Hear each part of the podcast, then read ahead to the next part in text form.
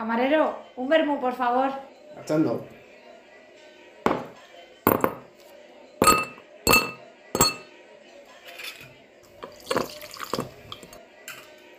Ahí tiene. Gracias. La hora del vermú, el chispazo de la vida.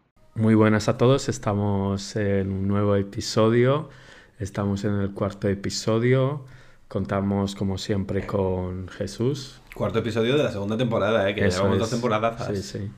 ¿Qué tal a todo el mundo? Luego está Chris por el otro lado. Hola, ¿qué tal a todo el mundo? ¿Cómo te has copiado, Chris? además contamos con dos personas más. Dos personas, madre ¡Wow! mía. La familia crece. Algunos Eh. de, de improviso. La familia crece ni que tuviéramos hijos nosotros. Eh, Bueno, bueno. Por, por un lado tenemos a un eh, visitante, o sea, un espectador, que ese es Dani. Dani manda un saludo a la gente. Es un poco alemán, se ha alemanizado. Y por otro lado, Un visitante suena que es un extraterrestre o algo en plan de yo que sé dónde. Nuestro- Eh. Es nuestro experto en fusión nuclear. Claro, vamos a presentarle. Fusión con X. Ya que están aquí, pues les presentamos y decimos que es, y, que es experto en y- fusión. y además contamos con una nueva colaboradora, ¡Oh, wow! Uh, se llama M. Punto. Bueno, desvela tu nombre. Hola, soy Mari. que luego, eh, que luego eh, nos contará su sección, a ver de, de qué va. Mi y todo. sección, sí. Sección. Sección. Ah, eso me gusta, me gusta. Sección. Y como siempre, empezamos con los highlights de esta semana. Que empiece Chris, que yo, no- yo tengo que pensar. Bueno, no, no. Ay, no, que, que No. empiece Dani y Mari. No, la, la invitada. Eh, en un minuto, como mucho, tenéis que contar los highlights, eh, cosas graciosas que os haya pasado en esta última semana, o sea, en los últimos siete días. Si es algo del trabajo y tal, pues mejor evitarlo, porque eso duerme a la gente. Aunque sea gracioso. Eh, Claro, que tiene que ser. que sea. Chicha. Sí, la buena chicha. Así que, eh, Mari o Dani, ¿quién quiere empezar? Dani. Venga, Dani. A mí es que no me ha ocurrido nada gracioso esta semana. La verdad, solo cosas malas. Ay, pobre. Pero no la voy a contar porque. Pues cuenta algo gracioso de la semana pasada. Pero rápido. Bueno, dejadme al último de la ronda. Que lo piense. Bueno, Mari, venga. Vaya, me toca empezar a mí. Sí, claro, Sí. primero los invitados colaboradores y luego los demás. Es que gracioso, gracioso, no sé si me ha pasado algo, no sé. Bueno, el sábado estuvimos de fiestuki. Ay, es verdad. El sábado estuvimos de fiesta en casa de ese punto. y acabamos todos bastante de pedo. esa punto. Em, nada, y luego, pues no sé, esta semana tuve una cita, fui a ¡Oh! ver, fui a ver una, un teatro de improvisación, Una, una buena. Eh. eh, tuve una fiesta de cumpleaños, poco más, Bueno, al final sí han pasado cosas. sí. Eh, Jesús. Empiezo cuando me- tú me digas. O sea, pero rápido. Venga, 3, 2, 1. Bueno, pues esta semana han pasado bastantes cosillas, pero tampoco muy, muy, muy relevantes. Por un lado está que iba a ir a esquiar durante el fin de semana. El sábado cogí, me levanté, me iba a ir a la montaña. Dije, no, no me voy a la montaña porque me duele un poquito el cuello. Así que fue mi excusa perfecta para no ir a la montaña. Le dije a unos con los que había quedado, no, no voy. Luego, el domingo iba a ir a esquiar, me levanté a las siete y media, dije, no, un poquito más tarde, no pasa nada si voy más tarde. Me levanté a las ocho y media, dije, no, venga, ya voy mediodía. Me levanté al mediodía y era como, "Uf, mediodía voy a pagar, voy a pagar todo esto. Así que dije que no. Y al final me fui con la bici, pero todo muy bien. Luego resulta que uno del trabajo me vio por ahí con la bici y me lo dijo una de estas semanas. He estado con los de trabajo, pero no voy a hablar de trabajo, voy a hablar de, de que fuimos a, a un griego, que nos lo pasamos muy bien, nos bebimos muchos chupitos de uso. De hecho, cada vez que yo le decía al hombre, uso, nos decía, sí, sí, uso, y decía, "De- por mi cuenta, por mi cuenta, de mi cuenta, de mi cuenta. Y nos invitaba a todos los chupitos de uso que quería. Y acabamos un poco borrachos, mi jefe decía, pero te vas a ir ahora con la bici, y yo, sí, sí. Dice, pero seguro, y yo, sí, sí. Y no pasó nada. Y luego el indio, que iba de flipado, estuvo dos días malos porque dice que le sentó mal la comida. Bueno, fin. Un minuto justo, muy bien. Eh, Chris, ¿algo que contar? Eh, pues es que tampoco me han pasado cosas muy graciosas. Así que también voy a pasar de esta ronda. No me seas, por favor. Es que esta semana no ha pasado nada a destacar y menos gracioso, la verdad. Me siento un poco mierda, así que vamos a desperdiciar un minuto. O sea, me refiero... Hablemos de la depresión. No, no, me refiero... No me gusta venir aquí al episodio y no tener algo gracioso, porque es como un minuto así que te regalan y no lo ¿Cómo que no te aquí lo de los pantalones? Ah, bueno, sí. Claro, es que se olvidáis de las cosas. Ya, se me ha roto. He salido de casa con el pantalón ligeramente roto en la entrepierna y digo, bueno, no pasa nada. Pero claro, luego se me desata el cordón, me agacho y se rompe un poquito más. Me monto en el tranvía y me siento y se rompe un poquito más. Llego aquí y otro poquito más. Total, pues que ya llevo como bastante roto grande. Pero bueno, llevo medias de debajo, porque eso es lo bueno del invierno, que aquí yo no voy sin leotardos debajo.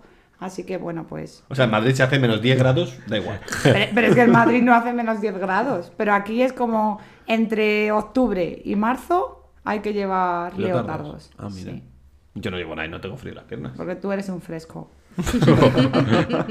Bueno, entonces E. punto puede estar tranquila de que no vas con las carnes al aire. E punto mi ¿E madre. punto? Claro. Ah, Hola mamá, pues supongo.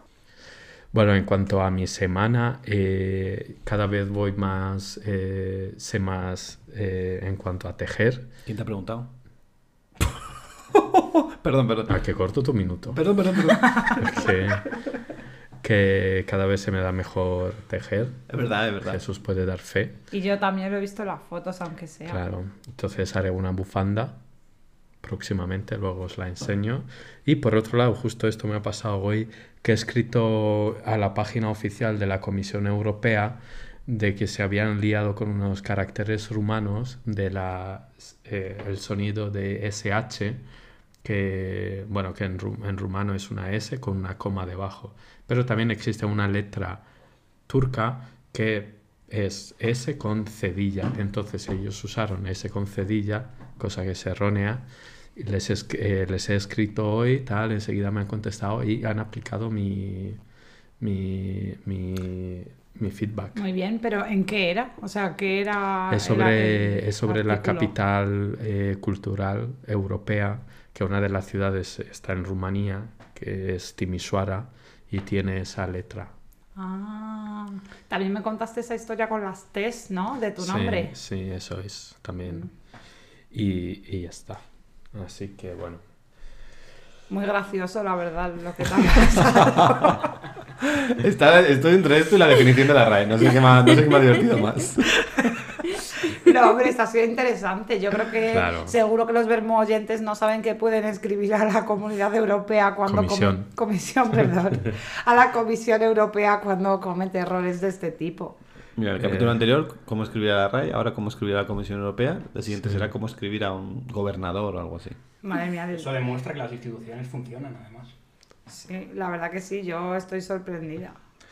Eh, sí, la verdad es que sí. Yo no me esperaba que me contestasen, pero mira, me han hecho caso y me han contestado enseguida. ¿Cómo Un viernes por la tarde. Eh, y bueno, Fascinante.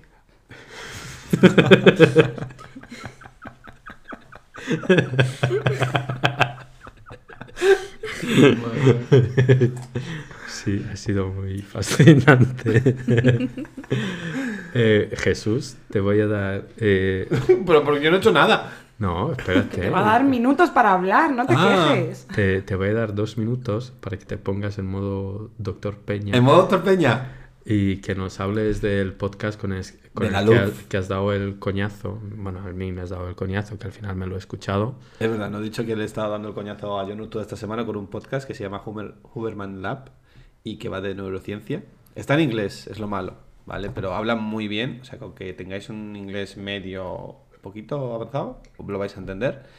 Y, y para que veáis lo importante que es la luz en nuestro día a día, que nos puede alegrar mucho el día, que nos puede ayudar a que estemos más activos, que nos puede ayudar a que no nos durmamos cada dos por tres y demás, y activar muchas partes del cuerpo para que funcionen bien, ¿vale? Os recomiendo dar un paseíto todas las mañanas, 15-20 minutos, que os dé bien la luz del sol. Aunque esté nublado, la luz del sol os va a dar. Y el hecho de que os dé directamente hace que el cuerpo active una serie de mecanismos que os van a ayudar mucho a dormir y a estar más activo durante el día. Imaginaos, nosotros respiramos por la boca y, nuestro, y el oxígeno llega a todas las partes del cuerpo, ¿verdad? Pues lo mismo pasa con la luz. Entra por el ojo y llega a todas las partes del cuerpo. Hay una señal que se manda a todas las partes del cuerpo. Oh, muy bien. Muchas gracias por la información. Yo creo Yo que no puedes probado. poner la música de fondo, la misma que pusiste para tu definición de la radio. Para este monólogo de Jesús. Hoy, hoy he tenido la prueba. Yo no te estaba como un poco así. "Eh", Esto hace dos o tres días y hoy he salido por la mañana. Lo primero que ha dicho, uy, si hace dos o tres días que no salgo a ver la luz del sol. Y se ha empezado a reír. No, pero en realidad sí que salí el día anterior, el miércoles. Pero saliste al dentista. Ya, pero bueno. Y Pero saliste a era de las noche. 6 de la tarde, ya era de noche. Bueno, cada vez amanece más tarde. Atardece será. Eso. Yo qué sé. Y cada vez amanece más pronto, de hecho. Pues muy bien, muchas gracias Jesús. Y bueno, una cosa que ha sido esta semana también, que nadie lo ha mencionado. Ah, San Valentín. Que ha sido Sa- San Oh. Valentín. Pero, eh, Chris, tú lo podías haber mencionado, yo también. Es verdad, pero a ver, no era gracioso. Enhorabuena. Era Bueno, romántico, bonito. Que bueno, yo quiero dar un, un comentario ahora que se menciona de que la gente tiende a ver San Valentín justo como para celebrar el amor romántico. Yo estoy un poco en contra de que San Valentín solo sea para eso, sino que sea para celebrar amor en general a nuestras amigas, a nuestros amigos, a nuestra familia, amor propio, que también es muy bonito. Parece que estamos en misa. Oye, que lo tuyo sí que ha sido aburrido, capullo. Esto ya estoy viendo eh, la gente muy entretenida en esto. No, pero eso. En contra del amor romántico únicamente para San Valentín. Muy bonito. Eh, Chris, también nos consta que tu hermana recibió un regalo por tu parte. Sí. Ah, sí. Sí. Yo- a mí no me consta. Pues... ¿El qué? Secreto. Vale. Bueno. Eh, pero también el día anterior fue el San Solterín, el Día de los Solteros, el 13 de febrero. Entonces hoy traemos a una de las representantes de las solteras.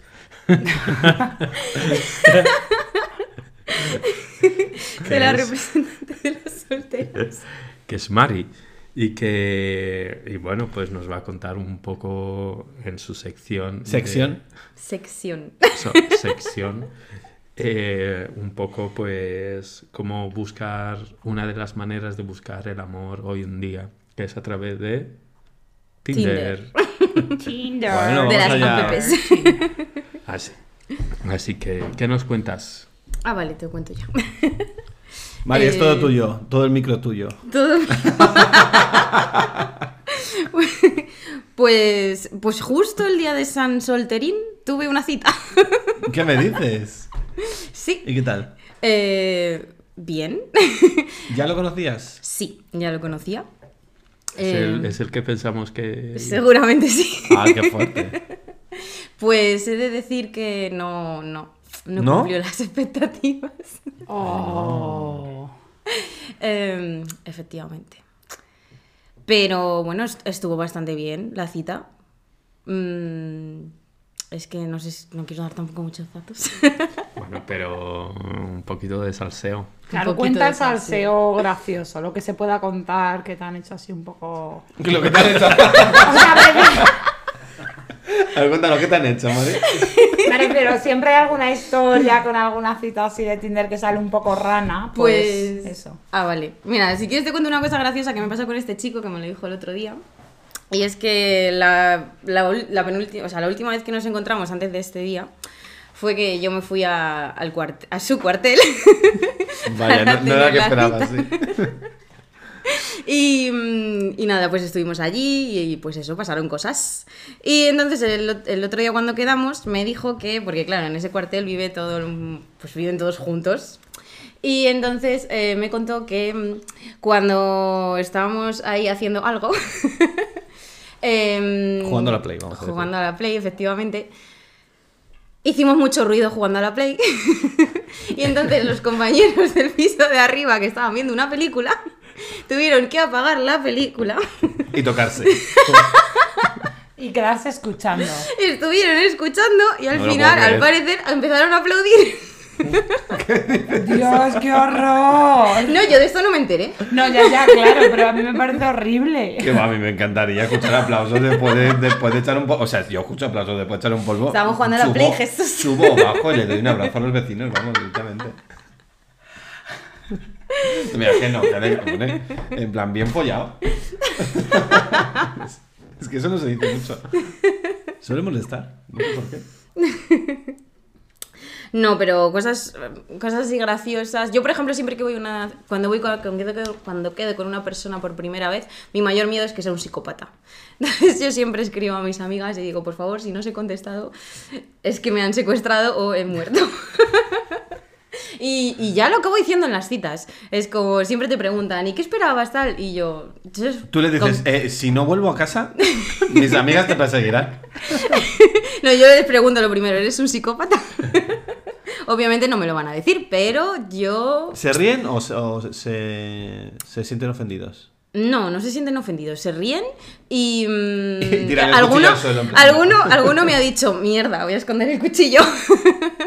o cosas así. Entonces, a ver, también es un poco como manera de romper el hielo, el hielo así algo gracioso. Entonces, y que es que de verdad es algo que, que a mí. Que a mí me. que a mí me preocupa, digo, es que si es un psicópata, yo siempre me invento que vivo en una vegue. Porque claro, es que siempre preguntan, ¿y vives sola? Y yo no, vivo en una vegue. Muy bien, muy bien. Em, sí. Eso también lo hace para si la cita va más que no digan, vamos a tu casa. Efectivamente. Eso está bien, eso está bien. Sí. Bueno, siempre se puede decir, no quiero que vayas a mi casa. Aunque no viva en una VG. Pero Ah, es verdad que sí. una VG es más fácil. Bueno, Pero una es- VG es un piso compartido para la gente que Mira, está lo, escuchando lo- esto. lo bueno de una vez es que te No pueden aplaudir.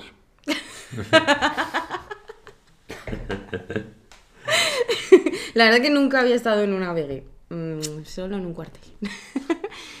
¿Es la primera vez que te aplauden? Que, que yo sepa, sí. Pero me enteré después. ¿Te imaginas que hay un montón de gente que nos ha aplaudido y no- haciendo el amor y no nos hemos enterado? Oye, "Wow". pues. Haciendo el amor, Queremos bonito. feedbacks. Bueno, es verdad. No, sí, es verdad. Eh, y así otras cosas graciosas, pues una vez, por ejemplo, tuve una cita porque sin querer, pues conocéis cómo va la aplicación de Tinder, ¿no? Hacia un lado es no me gusta, hacia otro lado no, sí me gusta y hacia arriba super like. Es que el super like es algo nuevo para los que empezamos con Tinder igual hace 7 años o 8. Tinder empezó en 2012. ¿Qué dices? Sí. Pues... em, Estoy pensando cuando empecé a utilizar yo. Fue en 2014, creo. Dos años después. Y, y el super like solo podías dar cuántos al día. Uno, ¿no? No sé cuántos van. Yo la verdad que nunca suelo dar super like y esta vez fue por equivocación. O sea, yo estaba en el sofá y empecé a deslizar y de repente se me fue un super like sin querer, que es que ni siquiera me fijé en el chico. Pues claro, al minuto, match. Y yo, mierda. y, o sea, no mierda, sino a ver a quién le he dado yo un super like. Entonces, abro el perfil, pues aparentemente, o sea, el perfil no me, o sea, no me llamó la atención, o sea, no le hubiera dado a like. Y entonces eh, dije, bueno, tía, a ver, El yo qué sé, a lo mejor es el destino. Sí, sí, lo pensé. Y dije, vete tú a saber, pues dale una oportunidad, pobrecillo. Y total que... La pena, ¿cuántos, cuántos, la pena, la Ya. pena es el cupido de, de la sociedad. Eh, Es verdad que sí, ¿eh? es verdad que sí. Pues al final acabamos quedando. Esto fue, esto fue de hecho en, en pandemia. O sea, era cuando te tenías que, cuando que tenías que quedar en un parque, porque no podías ir a otro sitio. Y entonces. Hombre, pero en pandemia me parece la razón perfecta para salir de tu casa, ¿sabes? Claro, Porque claro. es verdad que si no podías quedar con otra gente, pues te pasas a citas de Tinder, vamos. Como... Pues yo decidí darle una oportunidad, quedamos en un parque, eh, nada, estuvimos paseando, hablando, tal. La verdad es que el chico no me llama. O sea.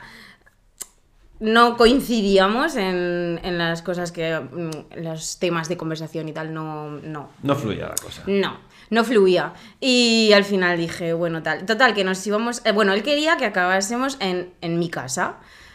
Y ¿En yo. tu? ¿Eh? ¿En En, tu en mi vegué. Total, que yo me inventé que tenía una mudanza. Porque tampoco quería herirle los sentimientos. Entonces yo le, yo le inventé que tenía una mudanza. Y que tenía que ayudar a unos amigos con una mudanza. Eh, y entonces, eh, al final, cuando nos íbamos a despedir, me dijo, mm, ¿te puedo besar? Y yo, madre mía, es que no quiero que me bese. Y o sea, es que, digo, o sea, ahí, ahí me di cuenta Pero que tenía que ahí- aprender a ahí- decir no. ahí no, es que necesito la boca para la mudanza, lo siento. Ahí vino la gran fle- la, la flecha de la pena. Pues al final, al final aca- acabamos besándonos, catástrofe, eh, total y absoluta. Y ya fue como, bueno, pues ya, ya hablamos. Y yo, sí, ya hablaremos. Vale, y total, que la, estaba ya llegando a mi casa y me encuentro un mensaje suyo, pues para él la cita había, había sido, no sé, un- o sea, sí, yo no sé, yo no sé en dónde estaba en esa cita porque no lo viví de la misma manera. Nada, que le había gustado mucho y que esperaba que pudiésemos quedar, que él tenía tiempo otro día. Y, y yo en ese momento no le contesté y luego ya dije, bueno, venga, a ver, yo creo que hasta aquí. Lo has intentado y ahora tienes que ser sincera. Y nada, habl- hablé con él y le dije que lo sentía mucho, pero que para mí no había sido lo mismo. Y que prefería pues que cada uno siguiese por su lado. Oh. Oh, no quería esto. no viene el apropiado, ¿no? Uy, Madre mía.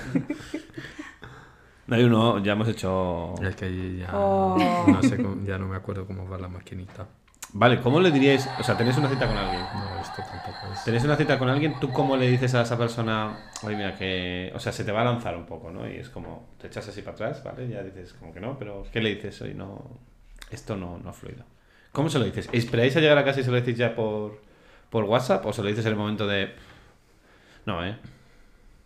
Yo creo que depende, o sea, yo creo que todo el mundo hemos dado algún beso, aunque sea alguna vez, por, bueno, vamos a probar y luego dices, oye, que no. O directamente dices, oye, que mejor que no, ¿eh? que ya en otro momento. Yo, o sea, esto te estoy hablando, por ejemplo, lo que me ha pasado, me pasó hace, pues estábamos en pandemia, sería 2020, ahora estamos en 2023 y ahora la verdad es que soy más práctica, entonces ya sí que intento como decir las cosas cuando no me gustan y, y en el momento. En plan, mira, no eres un psicópata, pero. Efectivamente. Por ejemplo, está- eh, estuve quedando con un chico pero me gustas hace igual que poco. psicópata. Estuve quedando con un chico hace poco que me parecía súper simpático, o sea, tema de conversación genial, o sea, como amigo, un- un 10, de verdad, o sea, yo estaba, quedábamos y mm, hablábamos un montón, nos acababan los temas de conversación y súper bien. Y en, eh, la última vez que quedamos, eh, él se me fue a besar, entonces yo le hice la cobra, porque fue como, uy, la verdad es que no me lo esperaba tampoco. Y, mm, y entonces fue como, ay. y entonces le dije, oye, y entonces se lo dije, digo, mira, digo, hemos quedado X veces, me caes súper bien, yo si quieres podemos seguir quedando, porque además será nuevo aquí en, en Múnich. Y digo, si quieres podemos seguir quedando, no tengo ningún problema, tal, digo, pero no voy en esa dirección. Y porque también tengo que decir que Tinder es para lo que es, pero oye, que o sea, también lo veo como conocer gente y no tiene por qué aca- acabar en algo, mm, en una relación de sexual o amorosa o lo que sea, llámalo X. Y mm, él sí que busca otra cosa, entonces ya no hemos vuelto a quedar. Pero Bueno, no pasa nada. Bueno, pues desde el podcast te animamos a que sigas en Tinder para que nos traigas más material. Sí, y yo recomiendo OkCupid.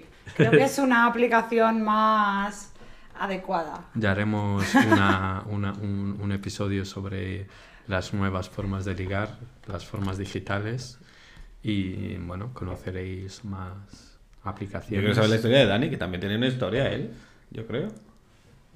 Yo conocí a mi novia a través de Tinder. Claro, Sí. o sea, que yo creo- Tinder creo funciona, hoy- se conoce el hoy amor. en día un porcentaje alto. de la 60% de las nuevas parejas se hacen por aplicación. Me lo creo, sí. En parejas... Eh, espérate, era 50% en parejas heterosexuales y más de 60% en parejas homosexuales. O sea, sé que el, el tema homosexual era un poquito más alto en las nuevas parejas. Que Eso me, me lo creo en gente joven, pero gente ya más mayor me cuesta. También hay, o sea, piensa que el número de gente mayor seguramente empezando una nueva pareja es menor que la gente joven. O sea, pero aún así, más de lo que nos creemos, en plan, también tengo amigos que sus padres se separan o yo que sé, de mayores, y es como, claro, pues cuando tienes 60 años no tienen los recursos o no conoces a tanta gente igual para buscar nuevas parejas. Entonces, al parecer hay también bastante demanda de estas aplicaciones en gente creo, mayor. sí, sí. Pero sí, obviamente, al final, el porcentaje de gente con smartphone y tal joven, o sea, de gente joven, pues siempre es mucho mayor, entonces los números serán más Bueno, altos. si no, siempre se puede ir a First Dates y ya está. Yo quiero ir a First Dates algún día, solo por, por por la echarte las risas. Podemos ir tú y yo, yo ¿no? ponemos para que macheemos y ya está. Sí, solo busco un tipo de persona. Y concretamente a Se tiene que llamar Jesús. y vivir en Alemania, con que te con pongas eso. DNI, con DNI y tal. Bueno, Pues muchas gracias, Mari, por tu aportación, por tu sec- Otro aplauso que te llevas esta semana, ¿eh?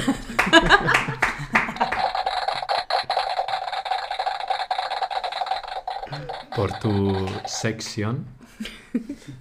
Y ya pasamos al tema principal que es que eh, Chris le ha puesto el nombre de Orla que hace. Más concretamente vamos a hablar de la acumulación de títulos como hay un gran número de personas que les gusta pues acumular título tras otro tras otro y eso tiene un nombre Como la duquesa de Alba. eso es.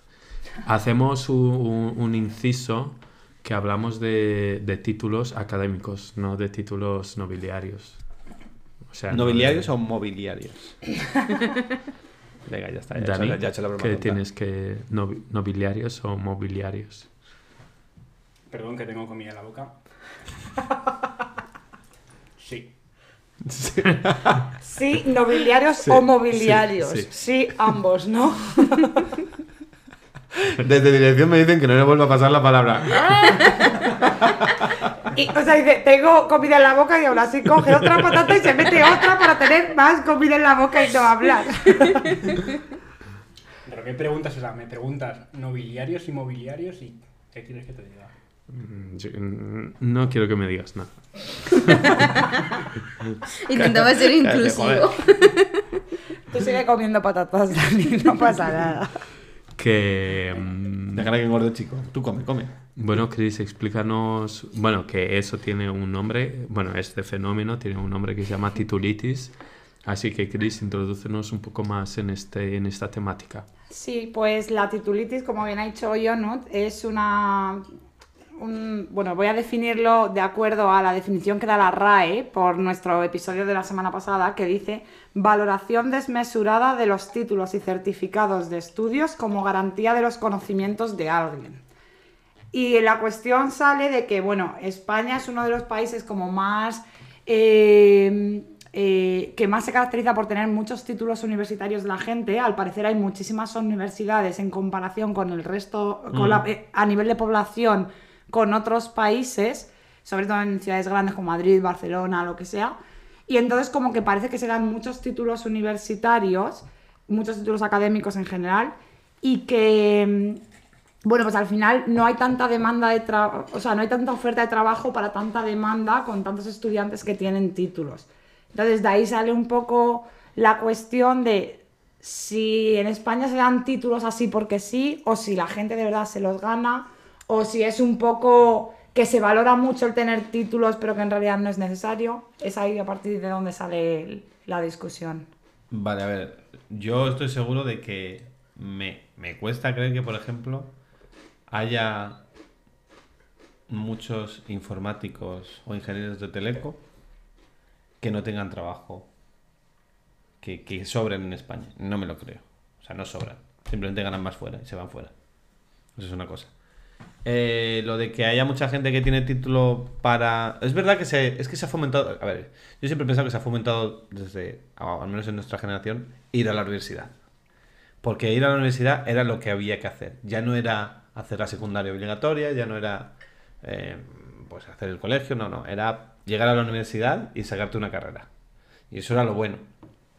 Y de hecho, todo lo que no era eso era haber fracasado en los estudios de alguna manera.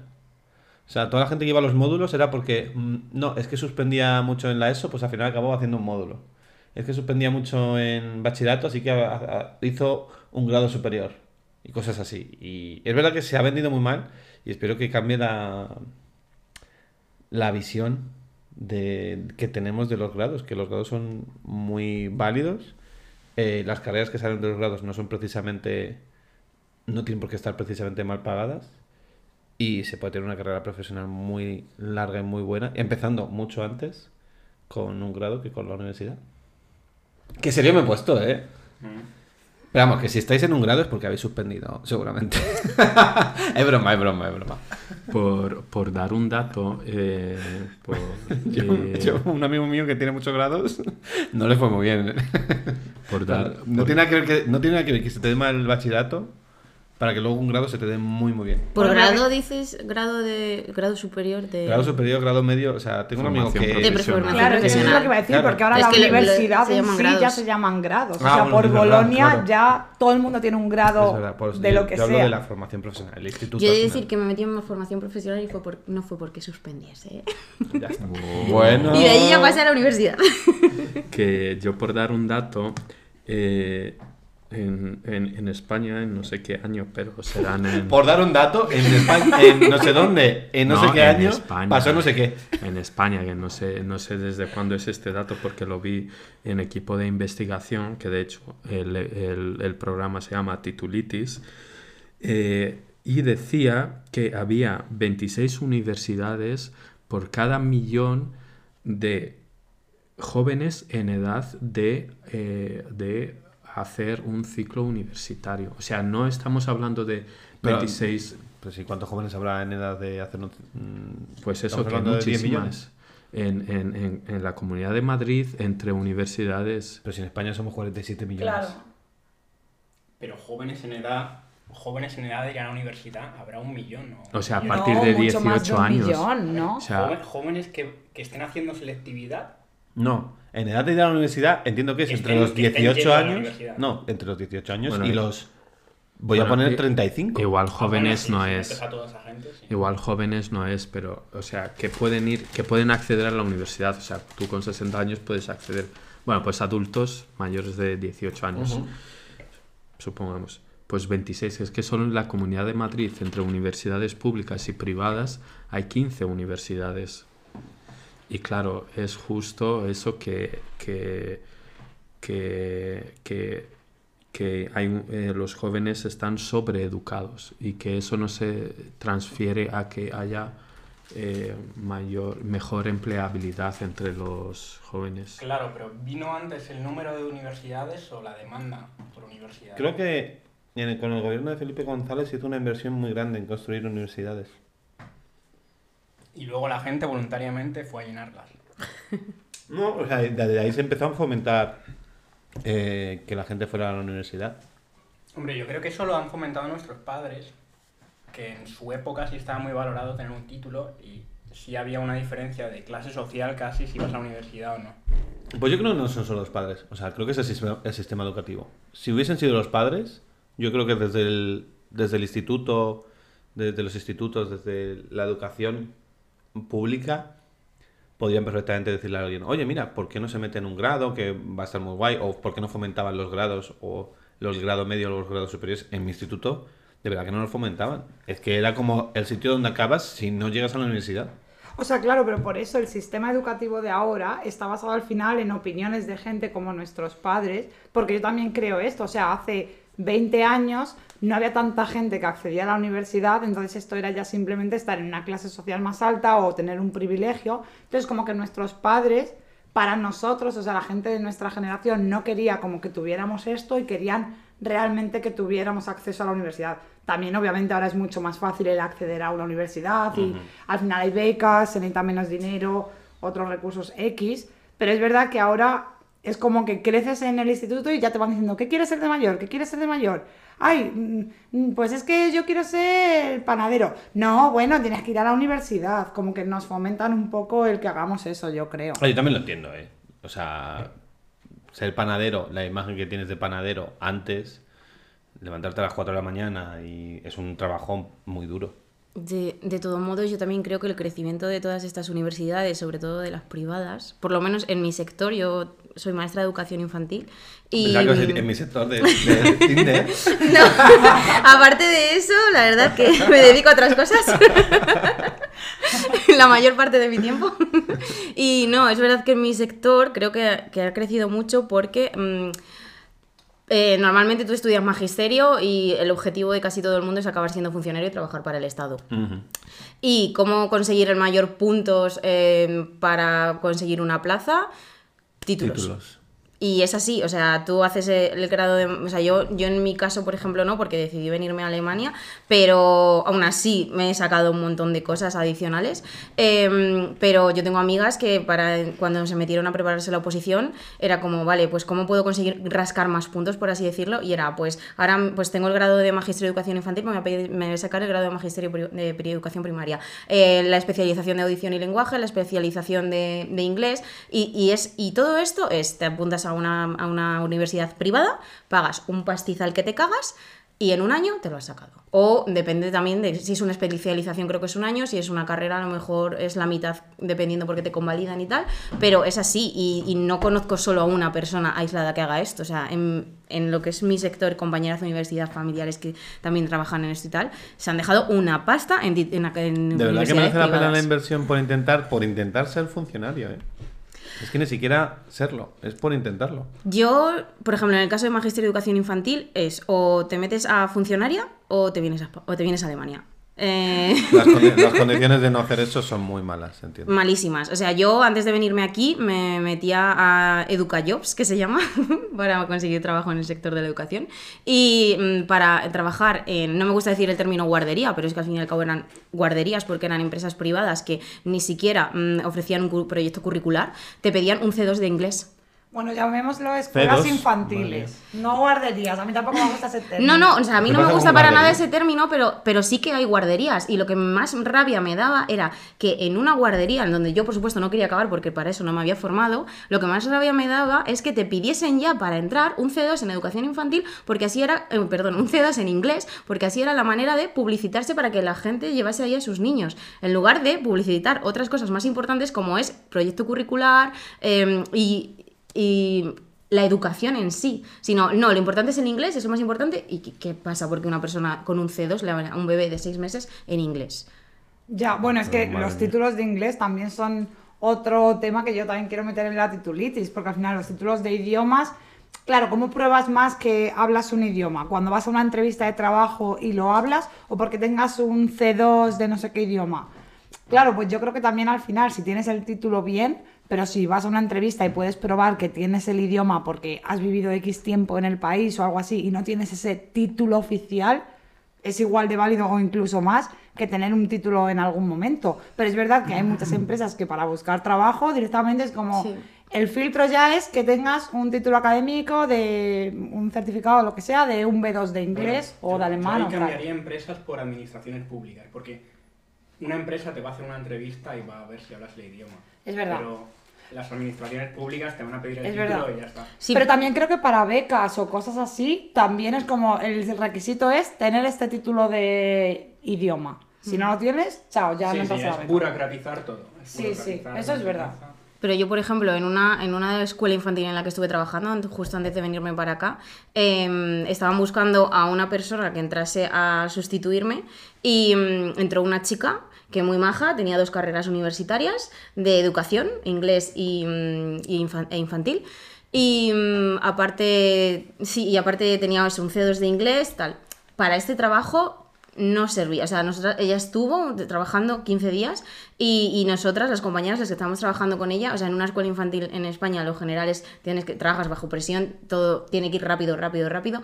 Y, y para ese trabajo, pues la chica, o sea, de primeras no, no servía. Entonces, mis compañeras, que al fin y al cabo es la que las que tenían que trabajar con ella, hablaron con, con el director de la escuela y le dijo, mira, mm, lo siento mucho, dice, pero es que esta compañera, o sea, es que no... Y la respuesta del director fue, ya, pero es que tiene dos carreras.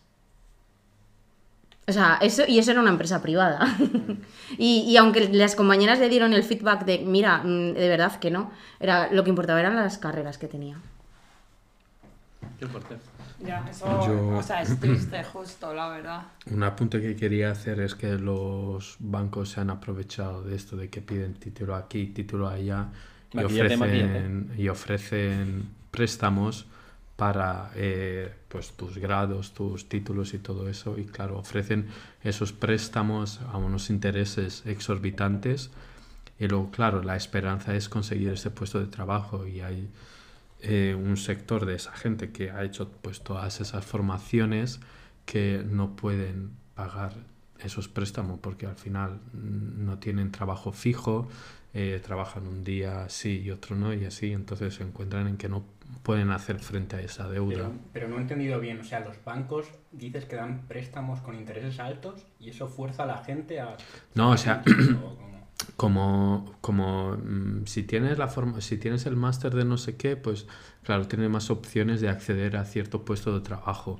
Entonces, como esos másteres, eh, algunos cuestan una millonada, pues al final pues vas al banco a pedir eh, ese préstamo con Pero ese no fin. es culpa Ya. de los bancos, o sea, es culpa de que han dicho hoy, ahora vamos a tener grados y los másteres. Claro, los másteres o sea, ahora están haciendo un más. negocio Claro. También. los pero bueno, es que los bancos van a sacar negocio de cualquier cosa donde vean dinero. Sí, sí, por supuesto, pero que también hay ese- esa problemática de, de que eh, pensamos que ese título nos va a sacar de pobres, pero luego nos estrellamos contra la realidad, no pasa eso y acabamos peor de lo que estábamos antes de iniciar ese proceso de formación. Ya, y luego, bueno, también, o sea, muchas universidades sacando un montón al final de másteres de título propio de esto, o como se llamen, que eso, claro, ya es una universidad, se saca su máster como sea y ya muchísima demanda de repente por ese máster o lo que sea, Puede que puede estar bien, o sea, sí, Yo estoy- creo que cada vez va a haber más formación así. Es verdad, pero claro, como que ya de alguna forma incita a que la sociedad tenga cada vez más másters, cada vez haga más tal, cada vez haga algo más, como que obviamente ya, que yo lo entiendo, o sea, obviamente hay un número de puestos de trabajo, pues al final tienen que dárselo a la gente como que destaca más y obviamente un máster pues ya es algo que destacas. Pero hasta qué punto él, tengo tres máster y un MBA y no sé cuántos, es mejor que, bueno, pues no, no tengo ningún máster, solo tengo el grado y luego he estado trabajando X tiempo en algo que es súper específico y súper especializado y tengo igual el mismo conocimiento, ¿sabes? Yo, yo creo de todas formas que hay una tendencia ahora por los últimos años, al menos en Estados Unidos y en algunos países de Europa, y es que la gente se está dando cuenta de que no vas a tener una vida profesional mejor por haber ido a una carrera. Y sobre todo en Estados Unidos, eh, con las deudas que te tienes Mm. que que te tienes que pagar al acabar la carrera, pues muchas veces no interesa.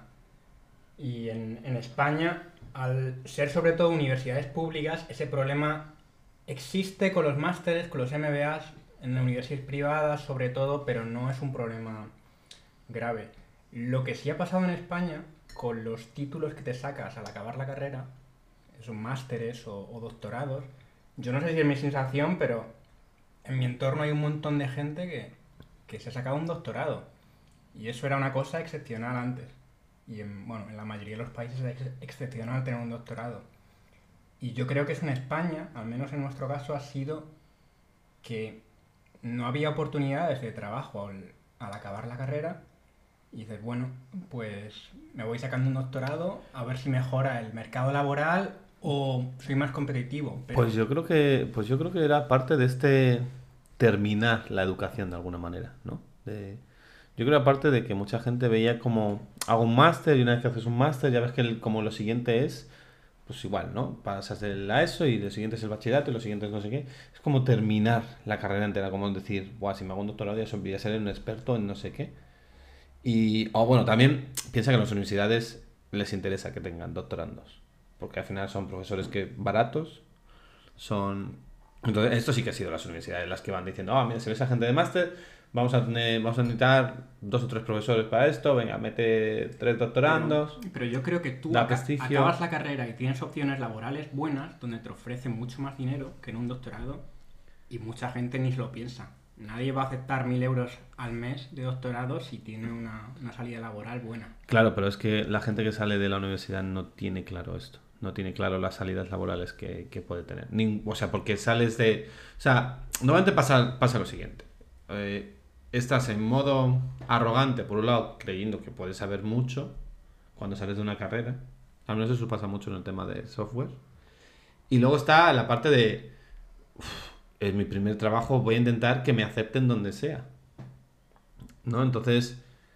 Eso es justo lo que pasa en la universidad. Ya te dicen, llega, te llega alguien y dicen, oye, pues se te da bien esto, igual podrías ir para un doctorado. Y entonces es como un, ah, joder, pues igual sí que debería ir en esta dirección porque he encontrado algo que se me da bien.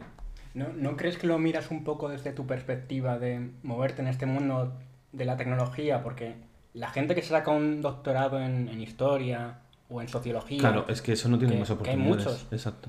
Eso lo están haciendo por, pues he cogido un camino y el, y el camino sigue y yo, y yo sigo, porque no, si no, no sé qué hacer. No, no, en ese caso sí. O sea, en el caso de otras carreras es eh, no tengo trabajo fuera. O me dedico a ser. O me dedico a la, investigación o a, nada más. Es como física, ¿no? Física, muchos físicos es que es. Me dedico a investigar y van saltando de, de universidad en, uni- en universidad. Bueno, física hay muchas cosas de ciencia en general que no es ingeniería o tecnología, vaya. Bueno, de hecho, de ir de universidad en universidad, tengo un amigo que está haciendo un doctorado en plasma solar y dice que y quiere probar pues cómo es el mundo profesional tal y cual e irse de la universidad y luego volver es muy complicado porque de primera lo pueden rechazar por haberse ido, o sea, la mafia de La mafia de los doctorados es enorme, sí, sí. O sea, y, a, a mí me han contado cómo funcionan lo- algunos doctorados de, de primeras, de cómo se llevan el dinero por un montón de investigaciones, mucha gente que no hace absolutamente nada. O sea, le están pagando a lo mejor mil euros a- al doctorando y se lleva el jefe del doctorando y el jefe del jefe del doctorando casi todo el dinero de una investigación. Bueno, pero eso Es, es... que es, es tremendo. Y es que además eh, no buscan otra cosa. Es como, sí, sí, eh, está muy bien, no sé qué. Jesús, eso es, eso es irnos por los cerros de Úbeda. Un saludo a Úbeda. Eh, así que, bueno, yo quería hacer una... La penúltima mención es que también hay negocio detrás de esto en cuanto a títulos falsos, que si buscas en Google títulos fals- eh, título para no sé qué, a partir de 90 euros puedes encontrar y pagas más si quieres más nota para ese título. Así que... Ah, qué bien. Y yo estudiando carreras. Bueno, el certificado ese todavía lo tienes pendiente porque todavía no lo has pero mira, hecho. ese certificado es. Hay certificados que son títulos que está muy bien tenerlos para de verdad, porque hay gente que busque que haya alguien que sepa de esto y eso demuestra que sabes, ¿eh? Y, y que bueno, que de hecho hay muchas tramas en España. De hecho, en Málaga eh, una persona encontró un fallo en el sistema y que sacó títulos, títulos, eh, pues a tutiplén, títulos falsos e hizo un negocio. De hecho, incluso llegaron gente a trabajar de enfermeros con ese título falso, porque eso encontró ese fallo en el sistema. Y luego, ya por cerrar el tema, hacer un poco de introspección. Nosotros tenemos titulitis. Yo no, por eso lo tengo, la verdad. A mí me gustaría tener algún que otro certificado que de verdad pruebe lo que sé, porque en algunos sitios te lo van a exigir y puede que tengas un día un mal día y no te, se- no te salga una prueba. Yo soy consciente de que tengo un poco de titulitis, porque al final, o sea, no me dedico realmente a lo que he estudiado, entonces además tengo dos másters, uno de ellos que, bueno, es otro tema, las empresas que por no pagar un sueldo normal a un empleado, te hacen como el apaño, entre comillas, de que eres estudiante de X universidad, te pagamos un máster online y entonces tienes el título de este máster a cambio de ser becario de la empresa y que te paguemos eh, menos de la mitad de lo que pagaríamos a un trabajador. Entonces yo reconozco que tengo un título de esos, que sí, en mi currículum pone una carrera y dos másters, pero la realidad es ese segundo máster es de verdad o bueno, es un poco Eso, tal. eso es muy típico de, de España, esos másteres, eh, becas Gaia se llamaban. Claro, yo tengo, yo tengo una y ni la pongo en el currículum, fíjate. Yo igual lo tengo y, o sea, es verdad que lo tengo puesto en el currículum, pero es pura titulitis y ahora ya llega un momento en el que digo, voy a quitar ese máster porque ¿dónde voy con ese máster de título que no me sirve de nada y es simplemente por poner en mi currículum, sí, grado y dos másters? Los títulos gustan, ¿eh? Y te voy a decir, ya para terminar, que en el World of Warcraft, World of Warcraft, que es un videojuego online, ¡Wow!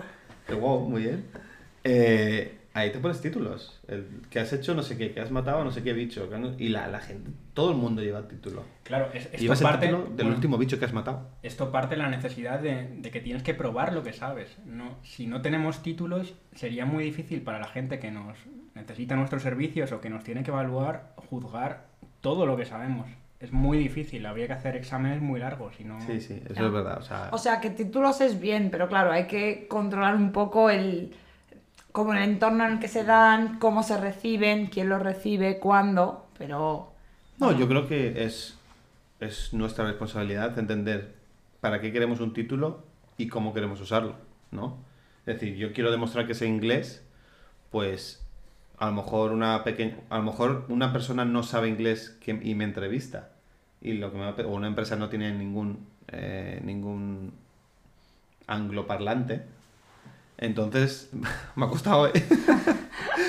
entonces entonces cogen y dices, oye, ne- necesito un certificado que, que, que demuestre que sabes inglés. Es como si yo tengo que contratar a alguien que sepa chino para hablar con chin, con, con un cliente de China. Pues diría, pues necesito un certificado porque yo no sé chino. Ya. Pero es verdad que también te digo, he visto en el trabajo eh, gente que firma en su email como doctor no sé qué y les he preguntado, anda, ¿eres doctor de esto? En plan, de esto en lo que trabajas. Y te dicen, no, bueno, es que tengo un doctorado en matemáticas, de no sé qué. Y es como, bueno, ya ok, ¿sabes? Pero ese doctorado de matemáticas no lo estás utilizando en este trabajo en sí. Entonces no hace falta que en tu firma te pongas doctor en Bueno, matemáticas. aquí en Alemania van el DNI, en el aeropuerto sí. te llaman por doctor, eres doctor. Claro, claro, por eso digo que esos títulos me parecen un poco too much e innecesarios, sinceramente. Bueno, ¿y tú, Mari, tienes titulitis o...? Pues la verdad que un poco sí. O sea, yo no he hecho ningún máster. Yo terminé, yo hice Pero el cualquier título académico, Vale. o sea, que no O sea, yo hice el, el grado superior de educación infantil, después hice magisterio eh, de educación infantil y el- en la universidad. Y cuando me vine aquí a Alemania, eh, sí que es verdad que aquí las empresas apuestan mucho por seguir formándote. Entonces aquí tengo bastantes Weiterbildungs, eh, que es como, no llega a ser un ciclo superior, pero está, se queda a la mitad. Y tengo dos Weiterbildungs de, mm, de llevar a gente de prácticas y de inclusión e integración, que se le estoy haciendo ahora. Em, más aparte, decidí que quería, que quería hacer el grado de Administración y Finanzas, por si alguna vez cambiaba de profesión, y este también me lo saqué el año pasado, de hecho te lo terminé. Ah, con Bea. Como vea. Sí, Con claro, Bea. lo De hecho, se hicimos la sacaron juntas. las dos. Ah, mira. Lo hicimos juntas. Ella sí que está trabajando de lo suyo. Yo al volver me ofrecieron hacer el de integración e inclusión en mi, en mi, en mi trabajo para como ascender. Y mm, sí. No, iba a decir que sería un Weiterbildung para que la gente que no sepa lo que es eso.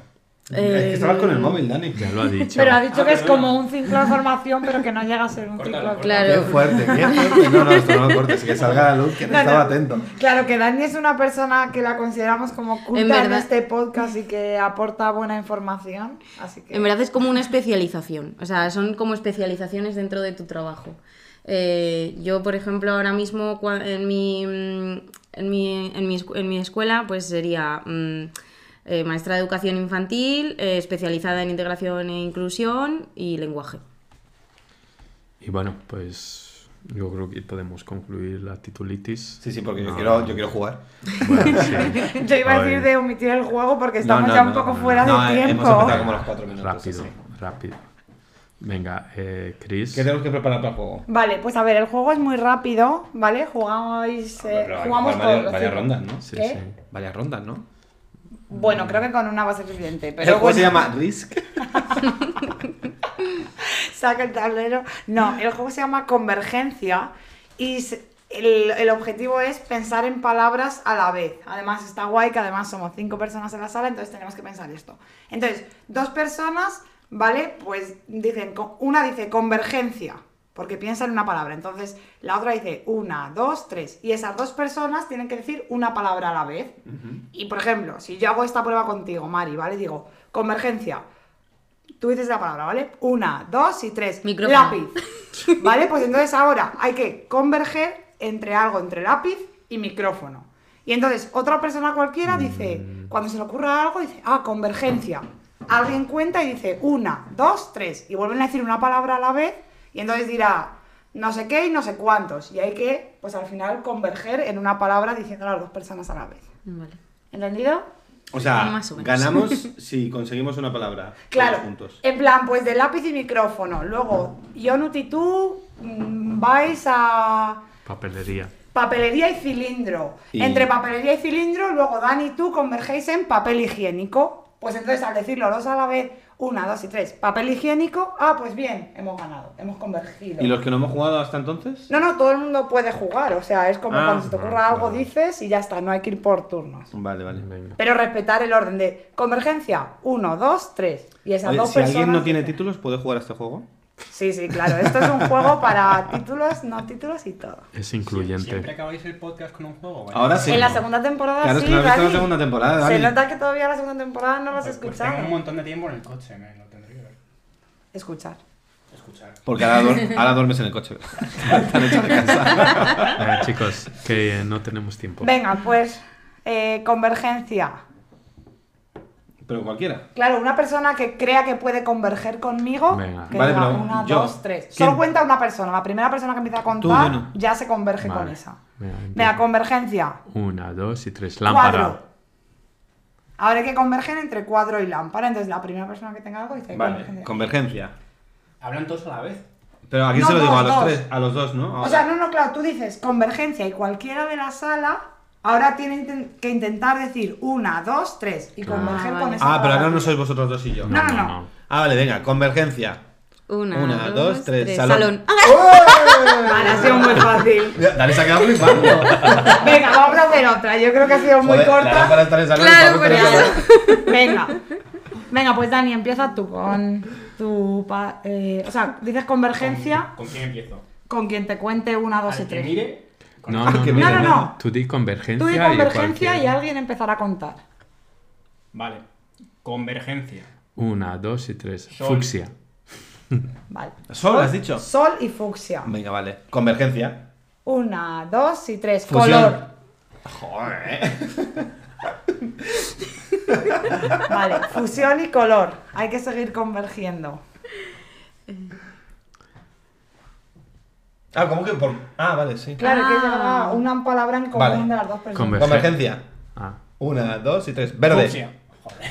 No, pero tú no puedes decir las dos. Claro, o sea, si dices. co- A ver, o sea, si dices. Esto córtalo en el podcast, ¿vale? Jugamos ¿por con la qué? real. O sea, si dices convergencia, otra persona te cuenta y tú ya sabes que tienes que converger con esa persona. Claro, pues eso he hecho. Claro, pero no es convergencia cuentas contigo. tú. Ah, bueno. es que- Convergencia cuentas tú y miras a alguien forzando de di una puta palabra.